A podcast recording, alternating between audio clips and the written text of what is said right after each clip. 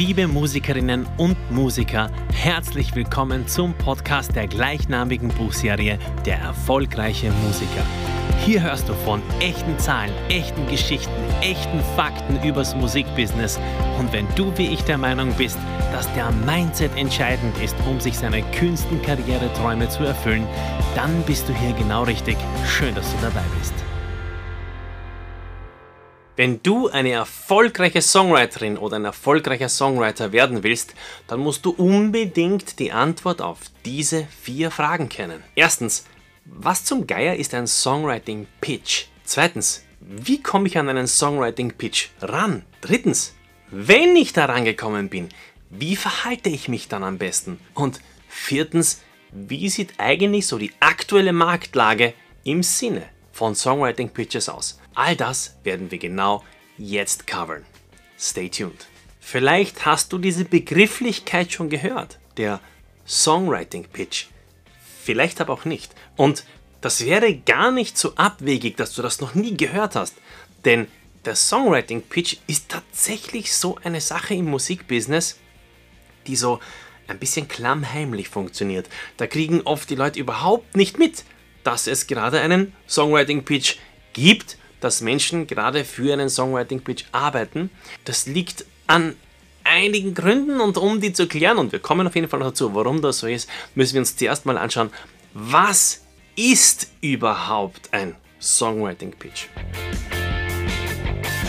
Die Antwort auf diese Frage ist super simpel.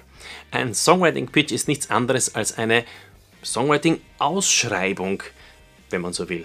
Eine Ausschreibung, in der im Regelfall ein Entscheidungsträger über, über ein künstlerisches Projekt, zum Beispiel eine Plattenfirma oder auch ein Management oder vielleicht sogar der Künstler selber, alles ist möglich, ähm, tatsächlich verschiedene Songschreiber anschreibt ähm, mit gewissen Informationen, Vorstellungen, ähm, Hinweisen, Wünschen zu den nächsten Songs oder zum nächsten Song.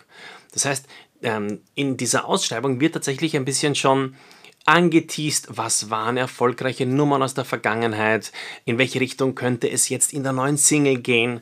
Und aufgrund dieser mh, hm, Hinweise setzen sich dann tatsächlich Songwriterinnen und Songwriter hin und die beschließen dann, hey, you know what, wir probieren das, wir versuchen Songs zu schreiben für diese Künstlerin, für diesen Künstler, sozusagen wirklich auf den Leib zu schreiben.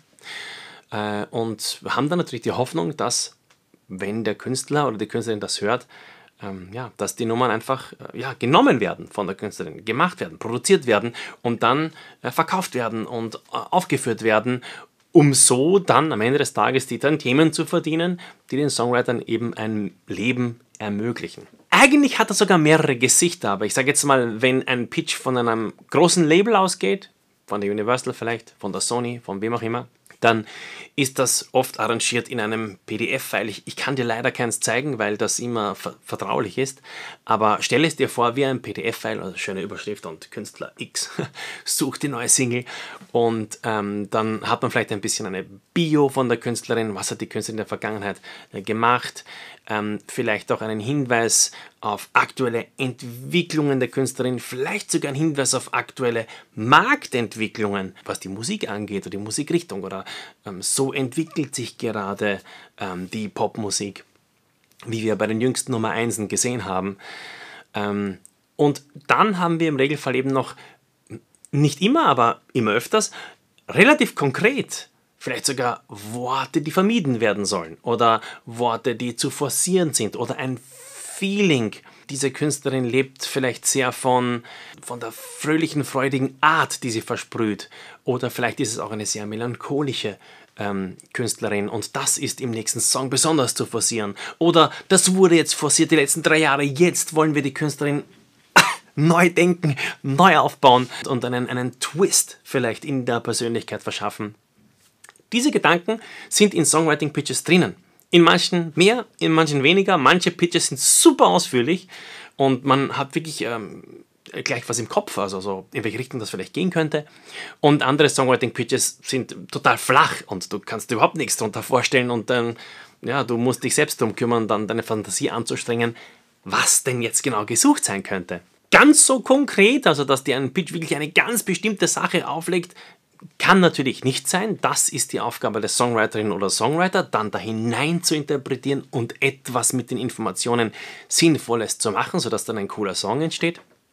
Aber wie gesagt, manche sind ein bisschen unkonkreter, manche sind konkret, aber so kannst du dir das vorstellen. Natürlich gibt es auch dieses andere Gesicht am Songwriting-Pitch und das wäre, dass man es durchaus auch als einen Songwriting-Pitch wahrnehmen können, wenn du einfach einen Anruf bekommst von einem Manager, der sagt, hey, übrigens, ähm, wir suchen da zwei neue Nummern für die und die Künstlerin, wir machen gerade das Album, äh, fällt was dazu ein ähm, oder ich hätte gerne etwas in diese Richtung. Das heißt, der Songwriting-Pitch ist nicht zwangsläufig etwas Schriftliches. Das gibt es zwar, aber am Ende des Tages ist es jede Anfrage, die du erhältst, um einen Song, solltest du als einen Pitch wahrnehmen. Ist einfach die Möglichkeit, einen Song für einen bestimmten Künstler zu schreiben. Allerdings eine Möglichkeit, die von deinem Partner forciert wurde, von deinem Partner ausgegangen ist und nicht von dir. Du selbst machst keinen Songwriting-Pitch, sondern du bist die Person als Songwriterin oder Songwriter, die auf einen Pitch antwortet. Das Gegenteil wäre, wenn du etwas von dir selbst machst, das würde ich dann einfach ja initiatives Schreiben oder initiatives ähm, Aufbereiten eines Songs und dann einfach initiativ verschicken. Einfach auf gut Glück, wie man das bei einer Bewerbung vielleicht manchmal macht oder so. Aber wir bleiben beim Pitch. Was ist der Songwriting-Pitch? Es ist am Ende des Tages die konkrete Anfrage, um Songs einzureichen für einen bestimmten Künstler oder eine bestimmte Künstlerin. Die zweite Frage, die wir uns jetzt anschauen werden, ist, wie komme ich an einen Songwriting-Pitch. Ich habe eingangs schon erwähnt, viele Leute wissen gar nicht, dass sowas existiert. Viele Songwriter kommen einfach nicht an einen Songwriting-Pitch ran. Tatsächlich ist mir diese Frage vor kurzem auf TikTok gestellt worden. Wie komme ich daran? Und die Antwort ist tatsächlich so, dass ich sagen würde, es gibt keinen Shortcut. Es ist nun mal nicht, dass man da übers Hintertürtel irgendwo plötzlich in irgendeinem E-Mail-Verteiler ist und plötzlich kriegt man diese Pitches geschickt sondern aus meiner Erfahrung funktioniert es genau am umgekehrten Weg. Es ist nicht so, dass du einen Pitch bekommst und du beginnst einfach zu schreiben und die Sache ist erledigt, sondern es funktioniert genau andersrum. Du fangst an zu schreiben. Du fangst an, immer wieder kontinuierlich über Tage, Wochen, Monate, Jahre qualitativ hochwertige Songs zu schreiben. Und mit qualitativ hochwertig beziehe ich mich jetzt rein, wirklich rein auf den kommerziellen Gedanken. Ich will damit nicht sagen, dass Songs äh, keine Qualität haben, wenn sie nicht kommerziell sind, aber ich spreche in Bezug zu Songwriting-Pitches. Ein Songwriting-Pitch wird im Regelfall gemacht, weil ein kommerzieller Gedanke dahinter steckt. Weil man einen Song haben will, der sich idealerweise gut verkauft, der idealerweise den Fans gut gefällt. Und deshalb ist wichtig, wenn ich sage, beginne Songs zu schreiben über mehrere Jahre konstant eine hohe Qualität an Kommerzialität zu liefern. Äh, Nochmal, das bedeutet für mich, dass die Nummern, die du schreibst, über mehrere Jahre den Künstlern, für die du sie schreibst äh, oder auch deren Fans wirklich gut gefallen. Und du kannst hier überall anfangen. Du kannst bei deiner alten Schulband anfangen. Du kannst beim, keine Ahnung was, beim, beim Pub-Gitarristen um die Ecke anfangen und sagen, hey, schau, ich habe eine Nummer geschrieben. Ich habe das nicht anders gemacht. Ich habe einfach bei total kleinen, unbekannten Künstlern angefangen. Klar, wo sonst? Ich habe keinen direkten Draht zu Bruno Mars. Auch heute noch nicht. Ähm, du fangst einfach irgendwo an und versuchst eine Begeisterung zu entfachen für deine Songs. Und wenn das funktioniert, wenn dem Künstler das taugt, steht der Künstler auch mit einer gewissen Attitude auf die Bühne und performt den Song, weil es ihm taugt. Und dann taugt es den Fans, wenn alles glatt läuft. Und wenn das einem kleinen Kreis taugt, dann beginnt sich das ein bisschen rumzusprechen. Mundpropaganda. Wenn du es richtig angehst, und bei mir war es so, dann werden einfach die Namen, für die du schreibst, ständig größer. Ich kann mich erinnern, ich wurde angerufen, hey, du hast für die und die Person geschrieben, könntest du nicht auch für mich einen Song schreiben? Klar kann ich ähm, mit der gleichen Intention eine Nummer zu schreiben, die eine hohe Qualität hat, die der Künstlerin taugt, die individuell für sie geschrieben ist. Also du sprichst dann mit den Künstlern. Was kann ich tun? Was braucht ein Song, dass er dir taugt? Und wenn dir das gelingt, immer wieder mehrere Jahre, dann werden, wie gesagt, die Namen größer. Und eines Tages landest du eben bei den großen Labels, bei den großen Managements, weil du einen Song geschrieben hast, der denen taugt. Und dann, wenn du dort bist, dann ist der Moment, dass diejenigen, deine Vertragspartner, dann sozusagen das Interesse hegen, dass du eben für sie schreibst. Und dann würden sie dir eben auch einen Songwriting-Pitch zukommen lassen, wenn es denn einen gäbe. Es funktioniert aus meiner Sicht kaum in der Musikindustrie irgendjemanden da so reinzuschummeln, wie hey, ich kenne da wen und der ist ein super Writer. Ähm, das hat ihm noch nie funktioniert, weil ob jemand ein guter Writer ist oder nicht, das, das wollen diese großen Firmen nicht dadurch oder Managements nicht auf Empfehlung ähm, erfahren, sondern sie wollen es durch die Stats erfahren. Sie wollen es dadurch erfahren, dass man eben schon öfters mal in den Charts gelandet ist, ist oder dass man für gewisse Namen geschrieben hat, weil diese Namen eben die, die Qualität äh, gut gefallen hat. Und das ist nochmal mein, mein also das Resümee für diese Frage, wie komme ich an einen Songwriting-Pitch?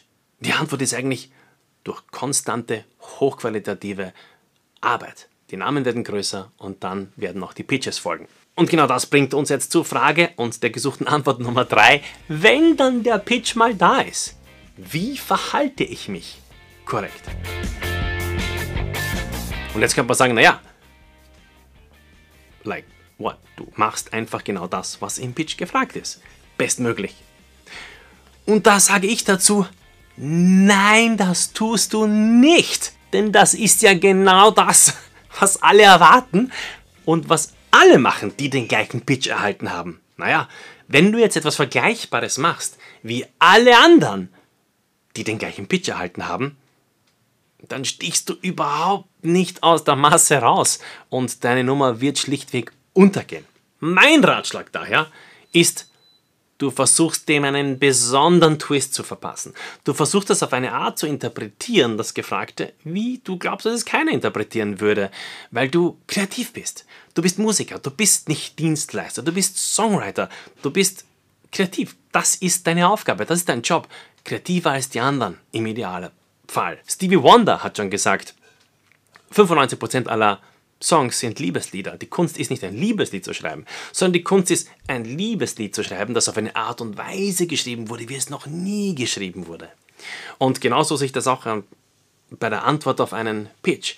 Antworte so auf den Pitch mit einem Song, der so ist, wie er eben nicht erwartet wird. Nur dann hast du die Möglichkeit, dich abzusetzen.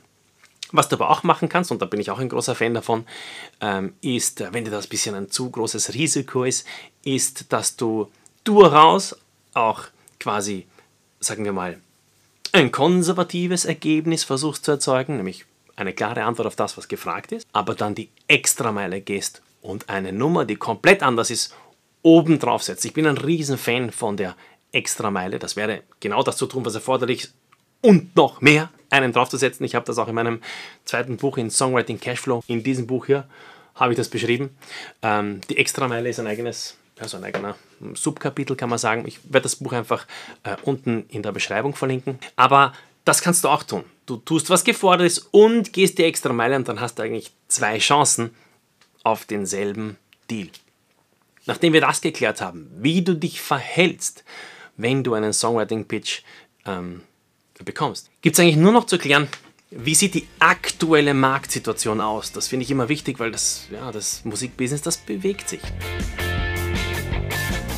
würde tatsächlich sagen, dass mich wenig, nein, nicht nur mich, sondern Urheber, die ich kenne, in letzter Zeit ein bisschen weniger Pitches, also weniger, ich sage jetzt mal, groß angelegte Pitches erreichen, sondern ich merke, dass aktuell ein bisschen die Tendenz da ist, dass Künstlerinnen und Künstlern lieber beginnen mit kleineren Gruppen konkreter zu arbeiten, vielleicht sogar Songwriting-Camps veranstalten, wo die Künstlerin direkt vor Ort ist. Oder auch Verlage veranstalten immer mehr Songwriting-Camps, wo dann mehrere Songwriter, vielleicht für ein Wochenende, äh, wohin fahren, gemeinsam schreiben mit einem gewissen Purpose, einem gewissen Ziel, einem gewissen Output, vielleicht sogar Volumen als Ziel.